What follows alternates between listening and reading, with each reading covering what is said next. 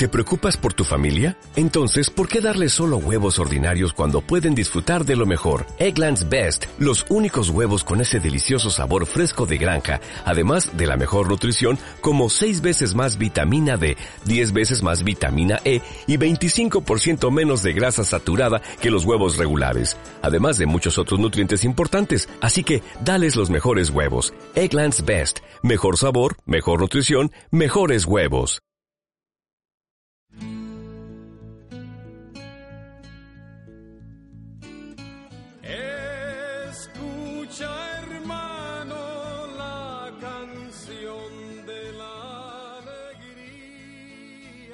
Sangre ha hecho todo el linaje de los hombres para que habiten sobre toda la faz de la tierra y les ha prefijado el orden de los tiempos y los límites de su habitación, para que busquen a Dios.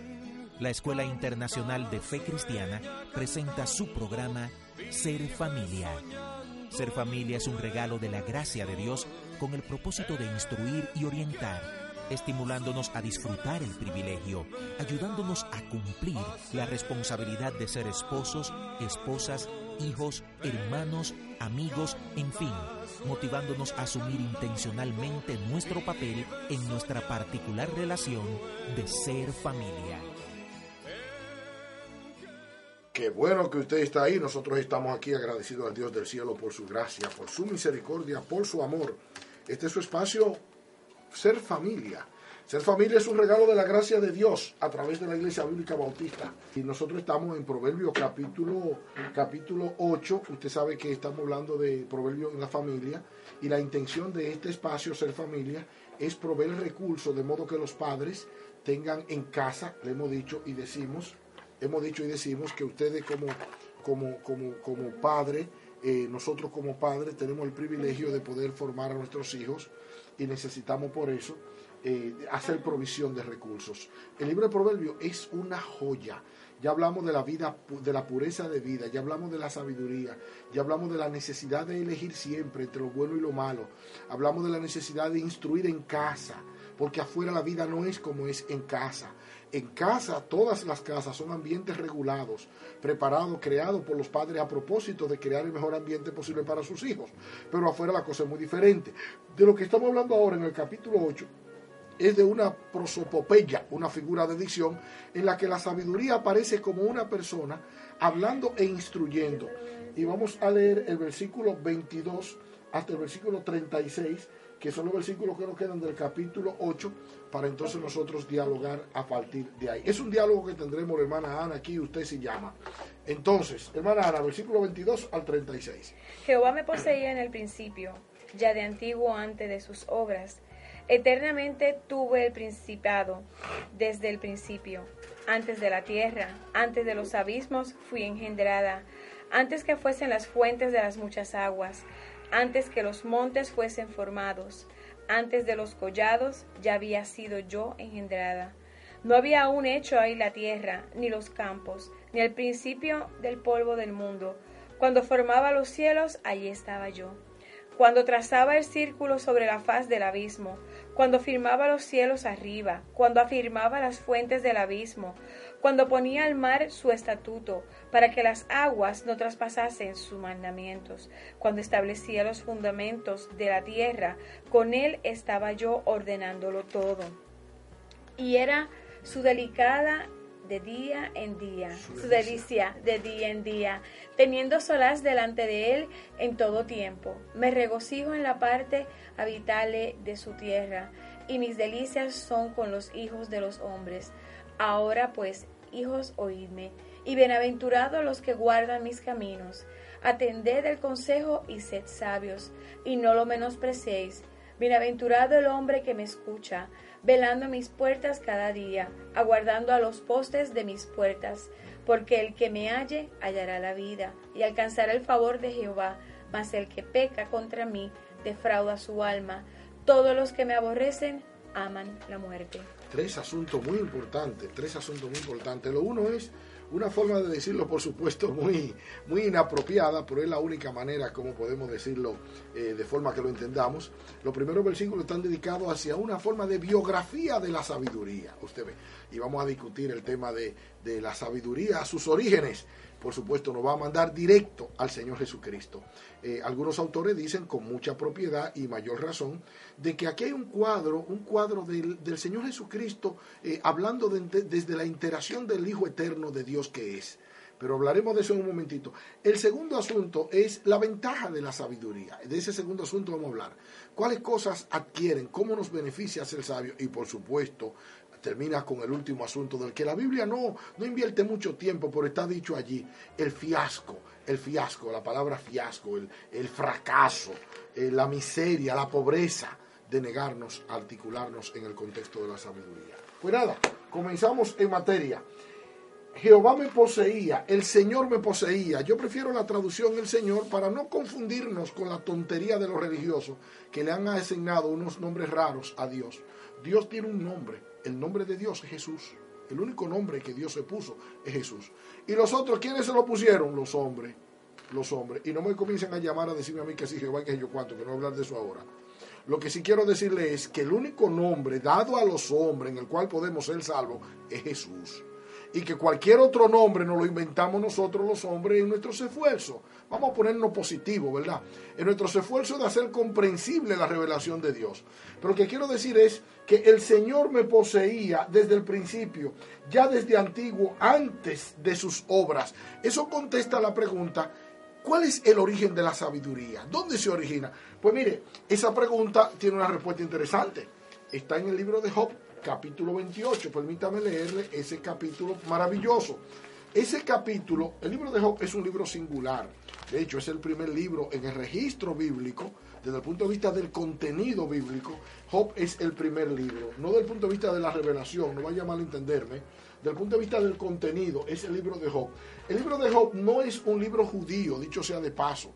Este libro está orientado en el contexto de la sociedad patriarcal es decir, antes de que Israel fuera nación, por eso decimos desde el punto de vista del contenido, eso, este, este, libro es de un carácter absolutamente universal, absolutamente universal, bien que está enmarcado en la cultura hebrea y que es en el contexto de la cultura hebrea que el libro de Job llega a tener una validez revelatoria y que ha incorporado al canon hebreo. Usted. Pero el ambiente es patriarcal, es decir, antes que Israel existiera como nación, en el contexto del principio de las tribus. Si usted quiere saber más o menos por dónde se ubica el libro de Job, desde el punto de vista del contenido, es más o menos por ahí paralelo a Abraham. Usted ve, cuando Abraham sale de Ur de los Cardeos, por ahí mismo en Ur existía esta persona eh, que se llamó Job. Usted nota el libro que dice que hubo en tierra de Uz, perdóname, yo dije Ur, en tierra de Uz, por ahí cerca en la región de Mesopotamia.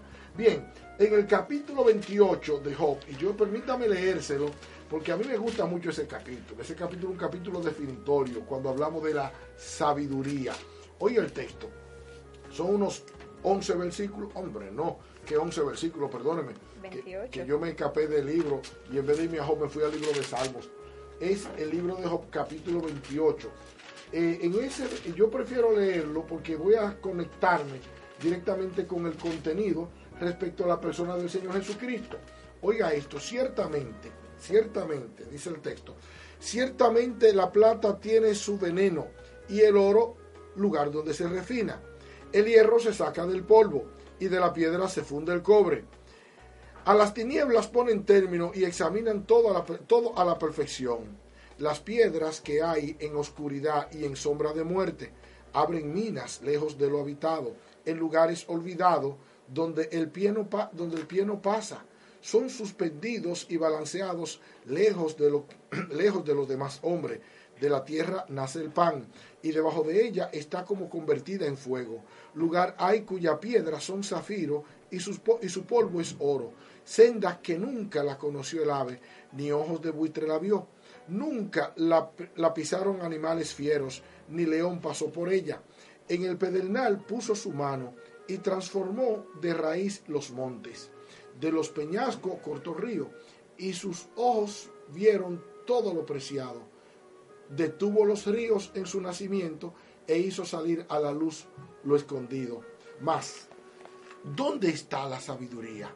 ¿Dónde está el lugar de la inteligencia?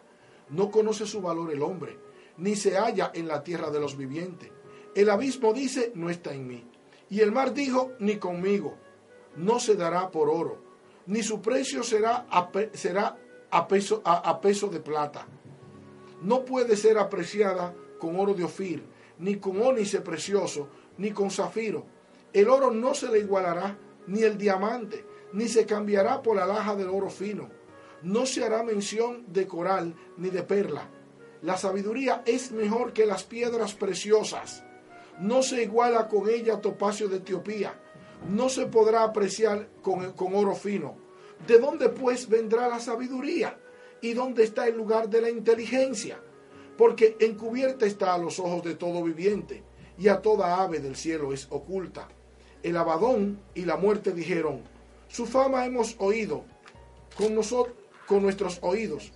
Dios entiende el camino de ella y conoce su lugar, porque Él mira hasta los fines de la tierra y ve cuánto hay bajo los cielos, al dar peso al viento y poner las aguas por medida, cuando dio la ley de la, a la lluvia y camino al relámpago de los truenos.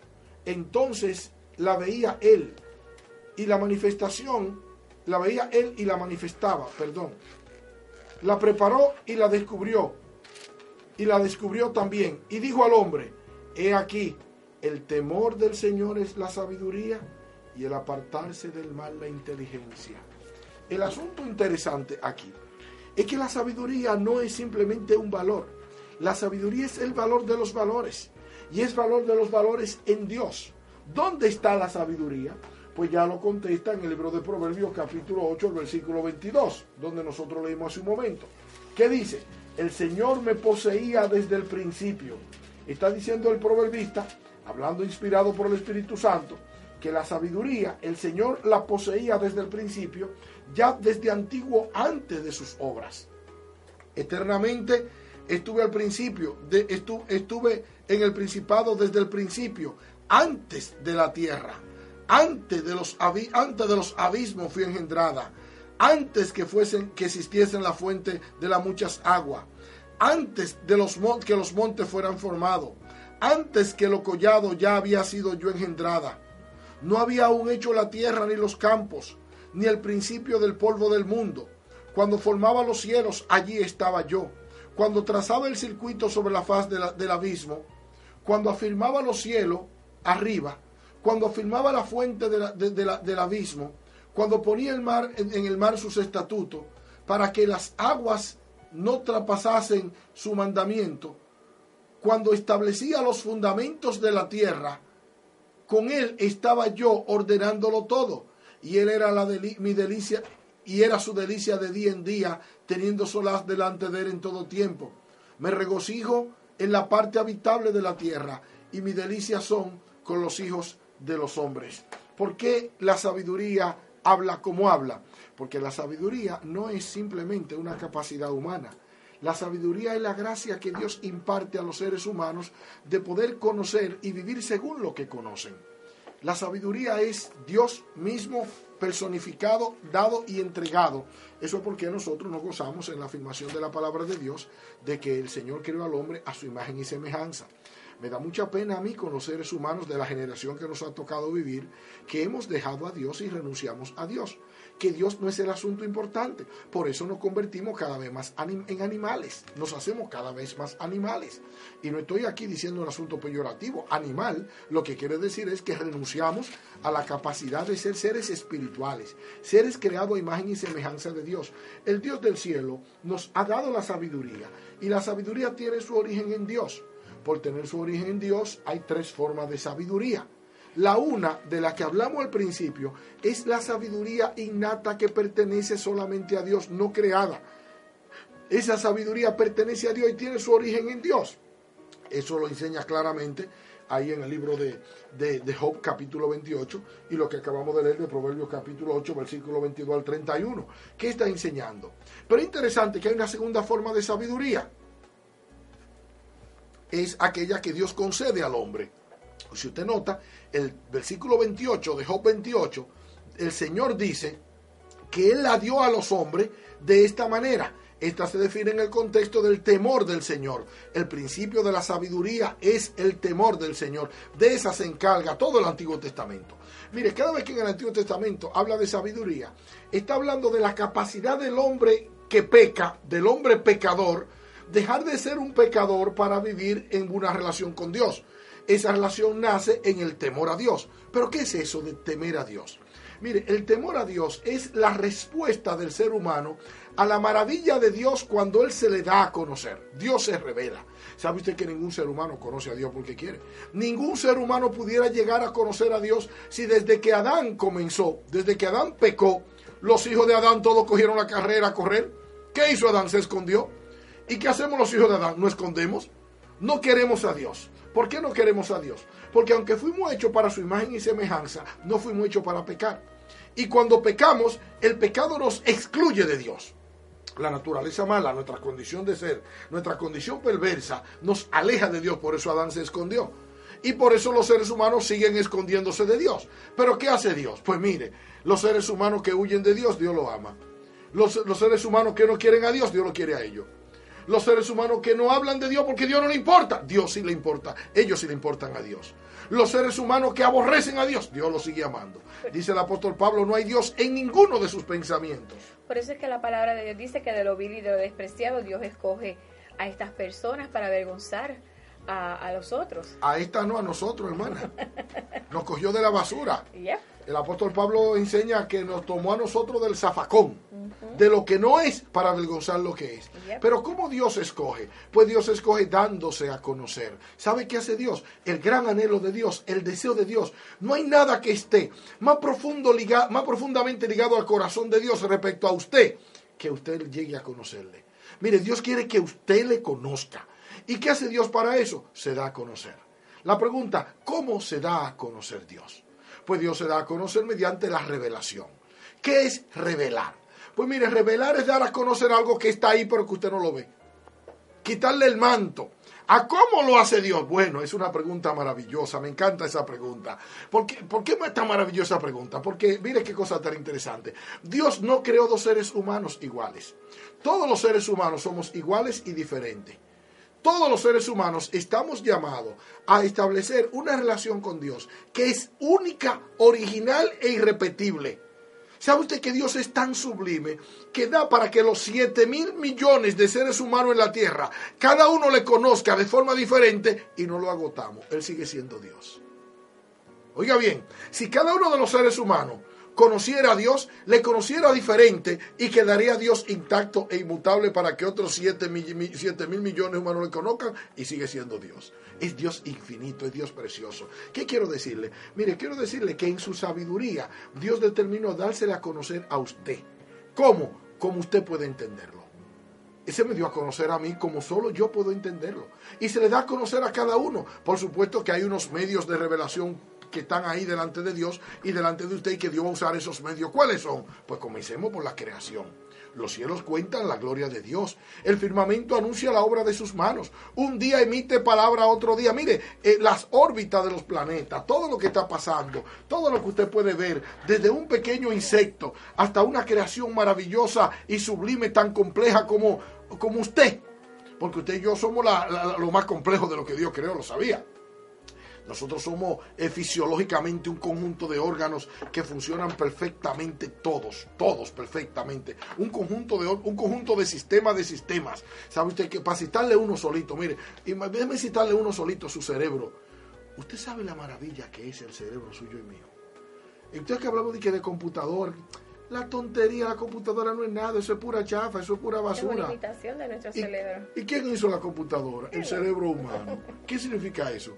Que el cerebro humano que hizo la computadora, por supuesto que no la hizo originalmente, ¿verdad? Simplemente está usando los recursos que él lo está combinando. El cerebro humano es una maravilla de la maravilla de la maravilla, por no citarle su ojo, uno de sus ojos en su cara.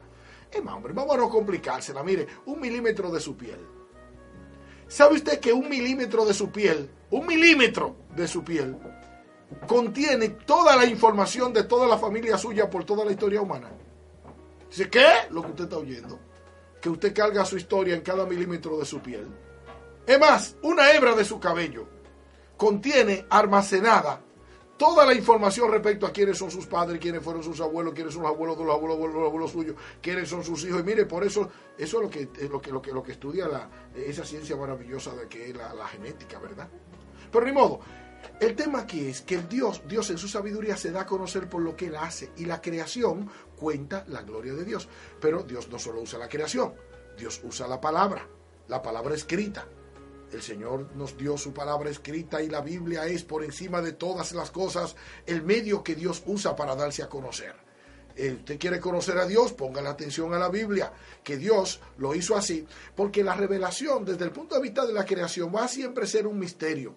Pero la revelación, aunque habla de la gloria de Dios, aunque es el medio que Dios usa, como el apóstol Pablo lo ha dicho, las cosas invisibles de Él, su eterno poder y deidad, se hacen claramente visibles por medio de las cosas hechas, de modo que no tenemos excusa. Romanos capítulo 1, versículo 18 al 21 lo enseña claramente, que Dios usa las cosas, la creación, para darse a conocer. Lo que pasa es que la creación habla de Dios en poder, habla de Dios en su deidad, habla de Dios en su persona, pero no habla de Dios de su voluntad.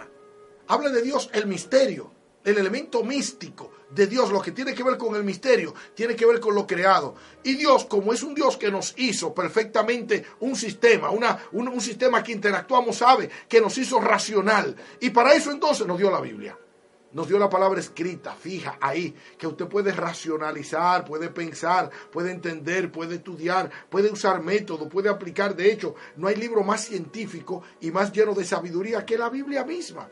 Usted quiere conocer a Dios, Dios usa la Biblia, pero por supuesto no es la única manera. Aquí le voy. La revelación de Dios por excelencia, la revelación de las revelaciones. Dios, habiendo hablado en otro tiempo a los padres por los profetas, nos ha hablado en este tiempo por el Hijo, a quien constituyó heredero de todo por medio de quien asimismo hizo el universo. Ajá, aquí está, Jesucristo ¿Sabe usted que la revelación de Dios en su expresión final es Jesucristo? Mire, Jesucristo es la piedra de, tropiezo y la piedra de toque y punto de referencia de todo el que conoce a Dios. Si niega a Jesucristo, está conociendo a otro Dios. Porque el Dios que existe, el Dios único, el único Dios verdadero, se hizo carne en el vientre de María la Virgen y habitó entre nosotros y vimos su gloria, gloria como la del unigénito del Padre, lleno de gracia y de verdad. Y de hecho ahí está constituida la tercera forma de sabiduría. Dijimos que hay tres formas de sabiduría. La una es la que pertenece solo a Dios y que nadie conoce. La segunda es esa de la que el Antiguo Testamento se encarga en los evangelios de mostrar a Dios desde el punto de vista del temor de Él. Pero una tercera forma de sabiduría única y final se llama Jesucristo. Jesucristo. Primera Corintios, el capítulo, el capítulo 2, versículo 6. Bueno, capítulo 1, versículo 18 al capítulo 2, 6, versículo, versículo 16. Apúntalo todo por ahí. Es más, póngalo hasta el 23 si usted quiere. Se lo voy a repetir. Y quiera Dios que usted pueda entenderlo. Primera de Corintios, capítulo 1, versículo 18, hasta el capítulo 2, el versículo, el versículo 23. Jesucristo, sabiduría de Dios.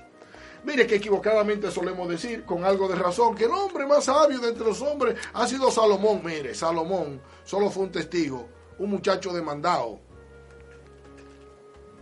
¿Sabe usted qué dijo Jesús de Salomón? ¿Ah? Oiga la palabra de Jesús. La gente del oriente se levantará contra esta generación y lo condenará, porque la reina de Saba vino a oír la sabiduría de Salomón. Pero es aquí que uno más grande que Salomón está en este lugar. ¿Qué le parece? Amén. Jesús no tuvo complejo y no se acomplejó con decir que él era mayor que Salomón y más sabio que él, evidentemente lo fue. Bueno, la diferencia, por eso dije ahorita con algo de razón, porque Salomón era un hombre normal y regular. Y Jesús no era simplemente un hombre normal y regular. Jesús es Dios en carne es la sabiduría de Dios para traer salvación. ¿Por qué la sabiduría de Dios? Bueno, porque en la sabiduría que tiene que ver con el temor del Señor, la perversión del pecado, óigame bien, en la sabiduría que el Señor se da a conocer mediante su revelación, los seres humanos, tanto judíos como gentiles, se pervirtieron de una manera terrible. Los judíos se armaron de una religión de señales y se quedaron ahí como todos los incrédulos buscando señales. Los judíos piden, piden, piden señales. Y señal no les será dada. Y los griegos buscan sabiduría. Los gentiles se fueron a buscar sabiduría, pero sin Dios. A lo más que llegaron fue con Platón al dimiurgo, un dios a lechura y semejanza de su mente, como los maometanos. Se inventaron Alá, un dios a lechura y semejanza de su mente como los, los, no quiero perder mi tiempo aquí hablando de las sectas, porque cada secta, su problema con la secta es que se inventan un Dios a la hechura de su mente, del tamaño de su inventor. Por ejemplo, los testigos de Jehová se inventaron un tal Jehová a la medida de Charles Taze Russell. Y si usted coge cada secta, póngale ahí que se inventan un Dios a su medida, un Dios que le quepa bien a su mente, no el Dios verdadero, santo y bendito, que merece que nos postremos y que doblemos la rodilla y que nos quedemos anonadados en su presencia. Porque nadie se acerca al Dios del cielo como que no pasó nada. El que se acerca al Dios del cielo queda afectado para toda su vida. Lea la Biblia para que usted vea. Léala, atrévase. Sea hombre o mujer, sea valiente Atrévase a leer la Biblia, acercarse a Dios y desnude su alma frente a la palabra de Dios. Y usted verá lo que le estoy diciendo, si es mentira o es verdad. No estoy diciendo que coja la Biblia para los caprichos de su religión, que eso es otra cosa.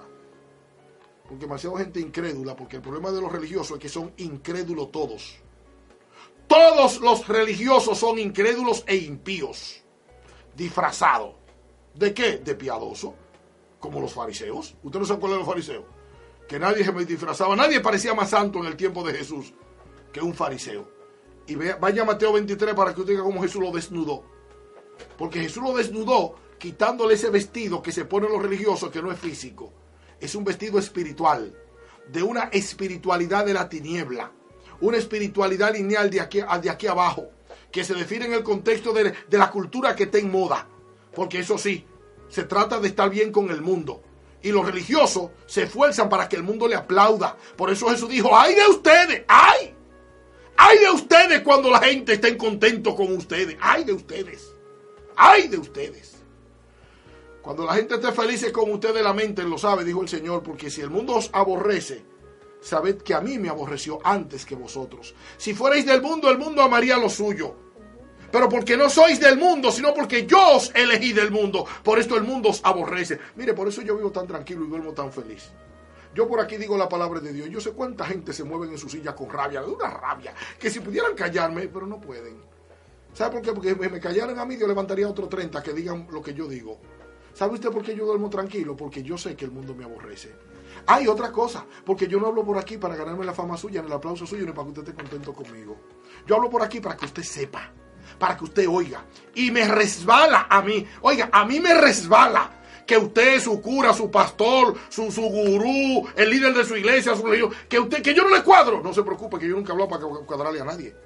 Yo le hablo por aquí para cuadrarle al que me trajo y al que me da la vida. Y si él está contento y por su Espíritu Santo y su palabra confirma que estoy en la verdad y diciendo la verdad, pues mire, soy feliz. Yo soy feliz con que él esté contento. ¿Quién? El Señor Dios el que me dio la vida, el que me encontró en la cantera, el que me encontró miserablemente pobre, solo, abandonado, con un temor a la muerte terrible, 18 años y harto de vivir ya, porque la vida no tenía sentido.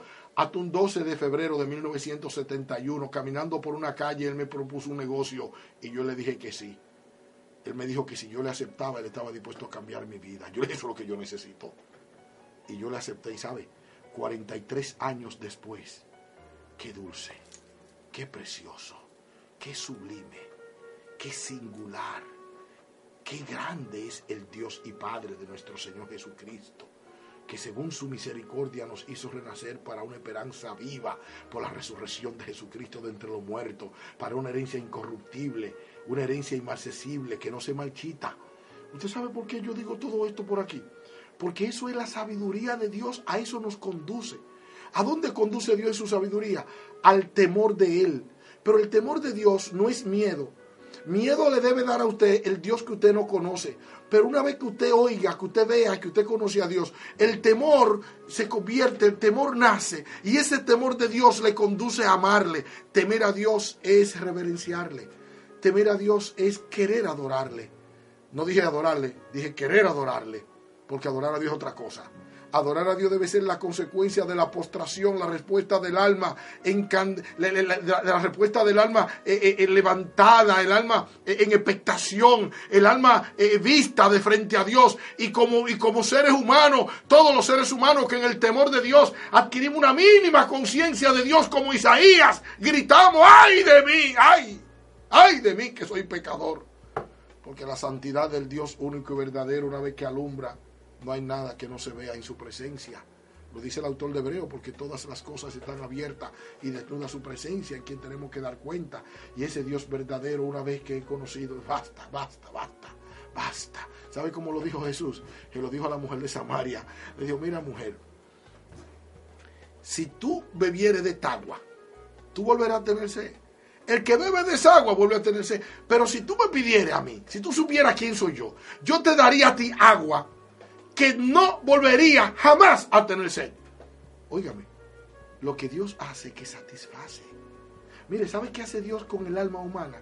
El único ser que conduce el alma humana a plena satisfacción es Dios conocido, amado, servido, glorificado. Cuando usted conoce a Dios, Dios le quita el hambre. Eso es porque yo dije ahorita y lo sigo diciendo, que son incrédulos los religiosos. Porque los religiosos siguen buscando. ¿Y por qué usted cree que van a su religión todos los días? ¿Y por qué van a su culto todos los días? Porque tienen la misma hambre, la misma sed. Porque tienen un hambre y un deseo y una necesidad de algo que mitigue esa soledad terrible. Religioso sí, pero solo. Religioso sí, pero vacío. Religioso sí, pero con hambre de Dios. Religioso sí, pero incrédulo. Mire, doble su rodilla atrévase a verse con Dios cara a cara y decirle al Dios del cielo, yo te necesito. Yo no necesito el rito que yo hago. Yo no necesito el culto a que yo acudo. Yo te necesito a ti. Yo recuerdo hace poco una apreciada hermana que conoció al Señor, que yo fui a su casa a hablarle del Señor, y yo me sorprendí cómo Dios había preparado el corazón de esa mujer para creer. ¿Sabe lo que me dijo ella? Yo voy a la religión mía, pero estoy vacía. Yo voy a, a otro culto y estoy vacío. Yo necesito a Dios en mi corazón para llenar mi vacío. Yo quiero a Dios en mi corazón para amarle. Oiga lo que me dijo esa mujer. Y yo le enseñé cómo conocerlo y en ese momento ella lo conoció y cómo Dios cambió su vida. Y yo quiero que usted vea qué carita tiene ahora, qué, qué diferente se ve. Porque cuando el Señor llega a la vida, mire, nosotros estamos hablando de la sabiduría. Y la sabiduría no es otra cosa que el camino de Dios que conduce a Dios. Dios nos ha dado ese camino, lo ha dado en Cristo. Jesús nuestro Señor está por encima de la sabiduría de los griegos. Cuando Pablo dice sabiduría, está hablando de, las, de los esfuerzos científicos, los esfuerzos teológicos, los esfuerzos humanos, los científicos aquellos, esos, esos, esfuerzos que llevaron desde, desde Platón, Hipócrates, los padres de la los padres de la, de, la, de, la, de la filosofía griega, base de todas las teologías occidentales y orientales. Ese conocimiento humano que los hombres humanos buscan, los seres humanos buscan por ellos mismos, ese conocimiento no conduce a Dios porque es perverso, porque comenzó dejando a Dios fuera. Pero por supuesto tampoco conduce a Dios la fiebre que tienen los judíos por señales, ¿verdad? Y aquellos judaizantes evangélicos que se creen que ellos van a ser mejores porque son más judíos y parecen más judíos. Ya que tocan el cuerno, el sofá, ya hacen aplausos, ya tocan el pandero y danzan, ya se visten como los judíos, se ponen hasta las cofias de los judíos. Ya hasta hablan hebreo ellos, para parecer judíos. Mira, ya Jesús ni siquiera dice Jesús como está transliterado en español, le dicen Yeshua Mashiach. Por no decir Jesús el Cristo. Pues mira, Jesús no es más el Cristo ni el menos porque sea Jesús el Cristo en, español o, o, o, Jesús, de Jesús de Obscurio en griego o, Yeshua Mashiach. No, no, no, mire, déjese de eso, déjese de eso. Jesús es el Señor. Y no es el Señor por el idioma que usted lo diga. Pamplina, paja para la galsa, tonto de las religiones falsas y de los movimientos de gente ignorante que se cree que se es mejor porque se hable hebreo, se vista como hebreo. O por, mire, déjese esas pamplinadas, hombre. Vamos a hablar en serio.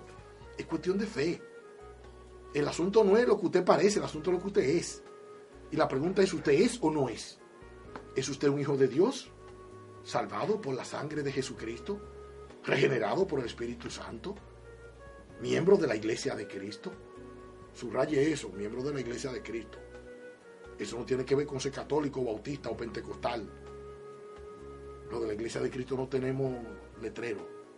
Yo me congrego en una congregación bautista porque esa fue la dirección de Dios a mi vida. Ahorita aquí decía mi primo, el primo decía aquí que él se congrega en la fe en en la iglesia de Dios la profecía porque el Señor lo llevó allí. Amén, bendito sea el Señor mi hermano Víctor Hardy, que es un pentecostal de verdad. Allá mi hermano, mi hermano Pastor Leonel, eh, eh, eh, que, tengo hambre de verlo y darle un abrazo y casi como 10 besos tengo que darle a mi hermano González, de la Asamblea de Dios, miembro de la Iglesia de Cristo, pero no porque son de la Asamblea, porque son bautistas o metodistas, mi hermano Tavera de la Iglesia Metodista, mi hermano Pastor José Reyes de la Iglesia Bautista. El tema no es a qué congregación nos congregamos. El tema es, ¿eres un creyente? ¿Tienes a Jesús en tu corazón? ¿Es Jesús tu Señor? ¿El Espíritu Santo guía tu vida? ¿O quién guía tu vida? Si el Espíritu Santo no guía tu vida, examínate. Porque eres un creyente carnal, o eres un creyente desobediente, que a lo sumo significa lo mismo, o eres un incrédulo. ¿Dónde tú estás? Digo, yo no estoy aquí juzgándote, yo estoy examinando las posibilidades. Porque en Dios, cuando hablamos de sabiduría de Dios, hablamos de Jesucristo.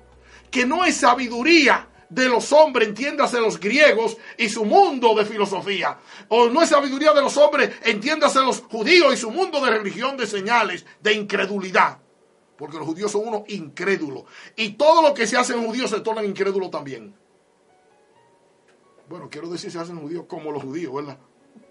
Porque para ser de Cristo no hay que hacerse judío. A lo menos, a lo menos eso enseña la palabra de Dios. No sé qué enseñan los religiosos hoy en día, que a mí me maravilla.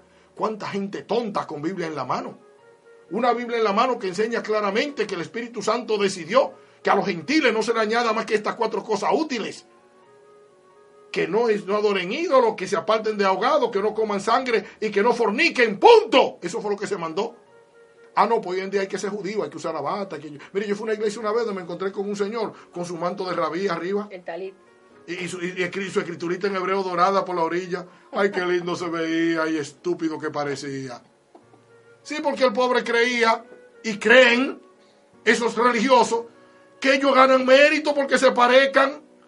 Óigame, es Jesucristo la diferencia. Y no tenemos un retrato físico de Él, tenemos un retrato espiritual y moral. Es parecerse a Cristo lo que hace la diferencia. ¿Sabe usted por qué Cristo es sabiduría de Dios? Porque Dios, en medio de las señales que pedían los judíos incrédulos, y más allá de la sabiduría que Roma pretendía establecer con su sistema de ley romana, crucificando a Jesús, emerge de la tumba Jesús crucificado, victorioso entre los, entre los muertos, ascendido a la diestra del Padre, con un mensaje transformador por encima de toda esa basura humana. Eso es sabiduría de. Nosotros predicamos a Cristo, sabiduría de Dios. Digo, no lo digo yo, hermana Ana, hágame el favor, abra su Biblia y léame, Roma, léame 1 Corintios capítulo 1. Léame el versículo 18 de adelante hasta que yo le diga. Yo quiero que la hermana Ana lo lea como, como ilustración. Estamos diciendo 1 Corintios capítulo 1, versículo 18, para que usted vea que yo no me lo estoy inventando. Lea hasta que yo le diga. Porque la palabra de la cruz es locura a los que se pierden, pero a los que se salvan, esto es, a nosotros, es poder de Dios. Pues escrito está, destruiré sabiduría de los sabios y desecharé el entendimiento de los entendidos. ¿Dónde está el sabio? ¿Dónde está el escriba? ¿Dónde está el diputador de este siglo? ¿No ha enloquecido Dios la sabiduría del mundo? Pues ya que en la sabiduría de Dios el mundo no conoció a Dios mediante la sabiduría, agradó a Dios salvar a los creyentes por la locura de la predicación, porque los judíos piden señales y los griegos buscan sabiduría, pero nosotros predicamos a Cristo crucificado, para los judíos ciertamente es tropezadero y para los gentiles locura, mas para los llamados, así judíos como griegos, Cristo, poder de Dios y sabiduría de Dios, porque lo insensato de Dios es más sabio que los, de, que los hombres, y lo débil de Dios es más fuerte que los hombres. Pues mirad, hermanos, vuestra vocación que no sois muchos sabios según la carne, ni muchos poderosos, ni muchos nobles, sino que lo necio del mundo escogió Dios para avergonzar a los sabios, y lo débil del mundo escogió Dios para avergonzar a lo fuerte, y lo vil del mundo y lo menospreciado escogió Dios, y lo que no es para deshacer lo que es, a fin de que nadie se jacte en su presencia, mas por él estáis vosotros en Cristo Jesús, el cual nos ha sido hecho por Dios sabiduría, justificación, santificación y redención, para que con está escrito, el que se gloría, gloríese en el Señor. Ay, como yo me glorío en el Señor. Yo me glorío en la gracia con la que Dios nos ha bendecido, confiándonos el evangelio de su gracia. Cristo, el problema de los religiosos es Jesucristo. Es tropezadero, es problema de escándalo. A quien odian los religiosos es a Jesucristo. Lo odian. Mira, los Jesucristo para una religión un muchachito en un pesebre. ¿O es un pobre tonto eh, colgando en una cruz, mirando para abajo? O tiene 12 años. No, o tiene 12 años, es un tonto. O es un hombre común y cualquiera, común y corriente, que no vale la pena lo que hizo ni lo que haga. Mire, ese Jesucristo que se inventan los religiosos no es el Cristo de las Escrituras. El Cristo de las de la Escritura es, leame el versículo 30, hermana Ana, otra vez. Mas por, por él estáis vosotros en Cristo Jesús, el cual nos ha sido hecho por Dios sabiduría, justificación, santificación y redención. Hecho por Dios. Mire, comencemos en ese versículo 30. Cristo es la esfera de relación con Dios aquí y ahora. Por él, por, él, por Dios, estáis vosotros en Cristo. Mire, estar en Cristo es una posición que Dios regala a los que creen. Relación de esfera. Cada vez que usted en su Biblia lea en Cristo, diga, es la posición privilegiada de los creyentes ahora. No de los evangélicos, no, de los creyentes, cualquiera que sean. ¿Por qué yo discrimino no de los evangélicos? Porque mucha gente llega a pensar que ese evangélico ya estoy seguro, ¿verdad? Por ser evangélico. Eso es mentira. Nadie va al cielo por ser evangélico. Nadie va al infierno por ser católico. Se llega a la gloria o se va al infierno solo y únicamente por la decisión intencional de aceptar o rechazar a Jesús como Salvador. Punto. Y el problema es que ahora mismo hay demasiado de muchos Cristos, de muchos colores y de muchos tamaños. Bueno, ya le estoy diciendo hasta algunos que ni le sirven a la gente porque se avergüenzan de llamarlo Jesús y de llamarlo como lo que él es, el Señor. Le ponen cualquier otro mote por no decir Jesús. Yo no sé por qué. Bueno, yo puedo decir por qué. Yo sé por qué. Digo, no sé por qué. Usted está contradiciendo. Sí, hombre, me estoy contradiciendo. No sé por qué en el sentido de que tiene, tenemos una Biblia tan clarísima que habla la palabra del Señor. Y no sé por qué en ese sentido. Pero sí sé por qué. La razón por la que sé que somos ignorantes y la Biblia no nos sirve a menos que nos dediquemos a estudiarla para obedecerla. Y nosotros estudiamos para, para saber. Oiga usted qué tontería. Para contradecir a los otros, para mostrar que yo sí sé mucho. Oiga usted qué tontería. Contender. Óigame, la palabra de Dios no nos sirve para mostrar qué, qué sabio soy. El sabio está en Cristo. De eso estamos hablando aquí. Cristo es, por Él estáis vosotros en Cristo, quien nos fue hecho por Dios, sabiduría, redención, salvación, ¿verdad que sí? Jesucristo es el plus ultra, si usted quiere, y un poquito más, diría el apóstol Pablo a los hermanos en Colosa, para que en todo tenga la preeminencia. La meta de Dios no es que usted sea importante, la meta de Dios es que Cristo sea importante en usted. Ahí está el tema. El Dios del cielo, nuestro Señor Jesucristo, nos ha dado la oportunidad de tener en Él lo mejor y la mayor garantía de nuestras casas. Y ahí está el asunto. No estamos hablando de la sabiduría. Pues sí, lo que estamos hablando es que la sabiduría a la que hablamos aquí en el libro de Proverbios no es una sabiduría simplemente en abstracto. Es sabiduría que Dios poseía desde el principio.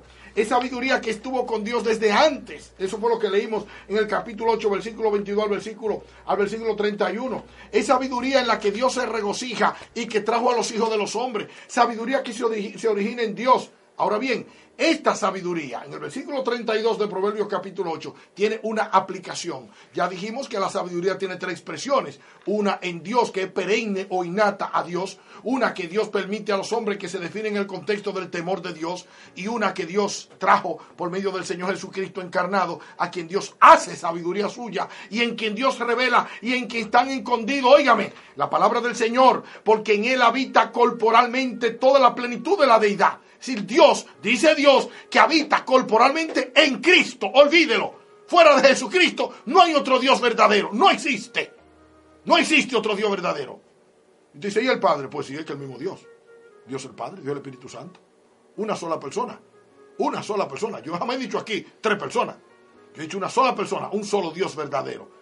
Y eso fue lo que eso fue lo que se les reveló a Israel. Oye Israel, el Señor nuestro Dios, el Señor uno es. Pero ahí no dijo que el Señor nuestro Dios no se manifiesta, no actúa, no trabaja, no se muestra.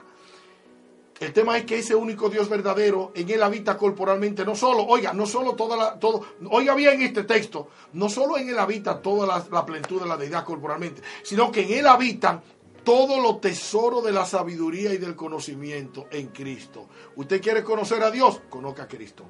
Si usted nunca conoce a Cristo, usted nunca va a conocer al Dios verdadero. Porque Alá no existe. Alá se lo inventaron los momentanos. El Jehová de los testigos de Jehová se lo inventaron ellos también. Y el Dios de los religiosos se lo inventan ellos. El Dios de las escrituras es Dios que se ha dado a conocer Él. Porque le dio su voluntad. Porque Dios todopoderoso porque Dios santo, clemente y bueno, porque Dios poderoso como para vencer la muerte. Es Dios poderoso para venir en la persona del Espíritu Santo y darse a conocer y formar una iglesia para su gloria. Es Dios que quiere reinar en tu casa. Por la sabiduría. Oiga el versículo. Proverbios capítulo 8, versículo 32. Ahora pues, hijos, oídme.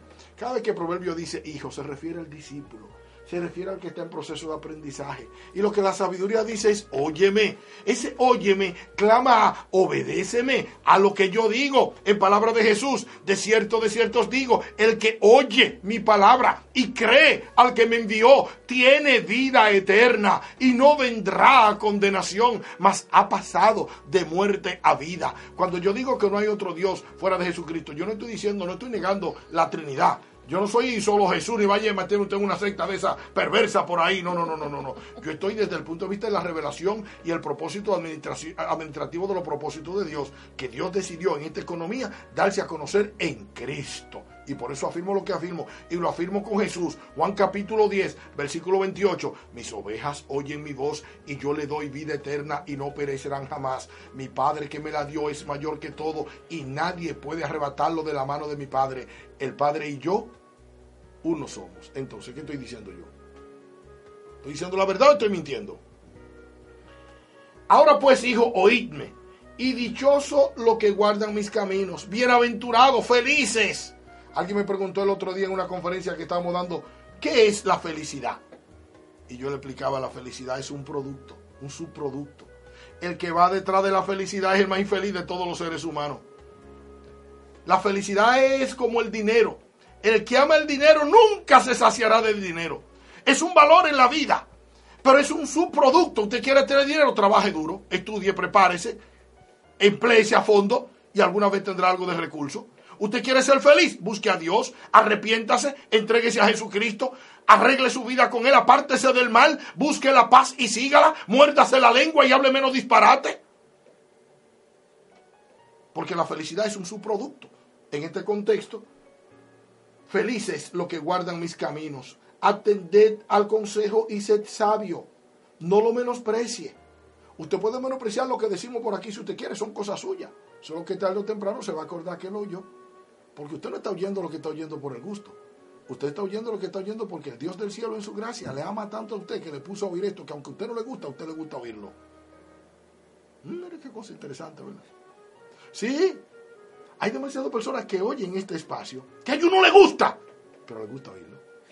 ¿Por qué? Porque el Dios del cielo lo conduce, lo conduce a que oigan, porque la fe viene por oír y oír la palabra de Dios.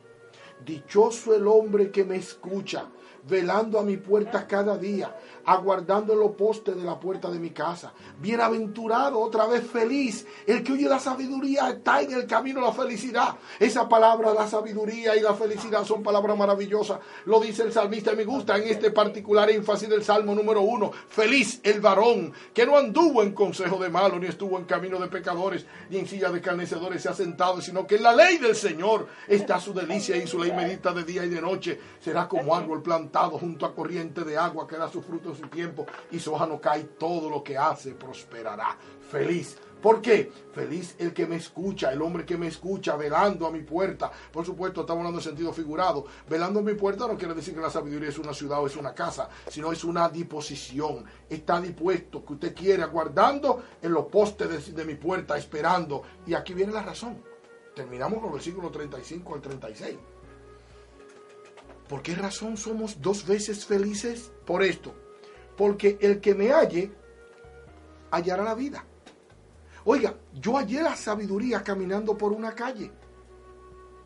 Usted puede hallar la sabiduría donde usted quiera. No hay que ir a la iglesia para conseguir la sabiduría. Hay que ir a la iglesia para crecer en la fe. Esos son otros 500. Para encontrar la sabiduría lo que hay que doblar la rodilla. Yo tuve dos años pidiéndole al Dios del cielo que si había un camino que era la verdad, yo quería andar en ese camino. Dos años estuve pidiéndosele toda la noche después que yo dejé de rezar los rezos que mi madre y mi abuela me enseñaron. Porque el cura me enseñó que yo estaba perdido. Bueno, no me lo enseñó diciéndomelo con palabras. El cura me enseñó a mí que yo era un ser humano y que si la revolución venía tenía que coger fusil porque había que libertar a la patria. Y yo que voy preguntándole a él cómo se salvo, lo que me sale era un comunitoide. Pues yo dejé de rezar mi Señor mío Jesucristo, Dios y verdadero, creador, Padre, Redentor mío. Dejé de rezar mi Padre Nuestro y mi Ave María. Dejé de rezar mi yo pecador antes de dormir. Y comencé a pedirle a Dios esto. Dios, si hay un camino que es la verdad, yo quiero estar en ese camino. Y se lo pedí por dos años, toda la noche. Y me acostaba. Una noche, dos años después, me levanté convicto de pecado. Y caminando en una calle, levanté los ojos al cielo y oí la voz del que me decía, ¿tú sabes lo que hay? Y yo dije, sí, eso es lo que yo quiero. Yo acepté a Jesucristo, encontré la sabiduría caminando por una calle. Pero ¿sabe usted qué bendición? Oiga, ¿qué dice la palabra? Dice, bienaventurado el hombre que me escucha, velando a mis puertas cada día, aguardando los postes de mi puerta, porque el que me halle hallará la vida y alcanzará el favor del Señor. Jeje, eso lo tengo yo hace 43 años. Tengo la vida. ¿Qué usted está diciendo? Lo que usted está oyendo. Yo estoy tan seguro que voy a estar con Él en la eternidad como que me voy a morir cualquier día de esto. Yo espero que no va a ser ahora, ¿verdad? Porque yo soy de los que tengo planes, tengo un plan de vivir 105 años, me faltan cuarenta y tantos todavía. ¿Cómo termina el pasaje? Mas el que peca contra mí defrauda su alma. Todo lo que me aborrecen aman la muerte. Usted decide. Si usted quiere ir por los caminos de la sabiduría, yo le invito a Jesucristo. Dele su corazón a Él y haga de Jesucristo el Señor de su familia. Para que Jesús haga paz en su casa y la paz de Dios llene su casa. Dele su corazón a Jesús, entréguese a Él. Como siempre, oramos por usted, que el Señor le bendiga y le guarde. Que haga resplandecer su rostro sobre usted y los suyos. Que haga sobre, tenga de usted misericordia y ponga sobre usted y los suyos su paz. Que el Señor le bendiga mucho. Y si usted no tiene un lugar más interesante que ir, fue a la una, en la 217 de la Main Street. Ahí estaremos, en la Iglesia Bíblica Bautista, para seguir gozándonos en la palabra del Señor. Bendiciones.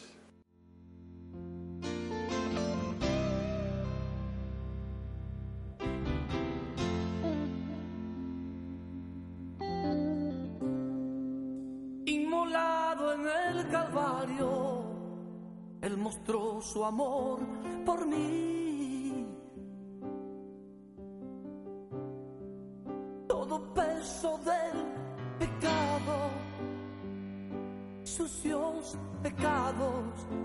Encima Él llevó. Oh.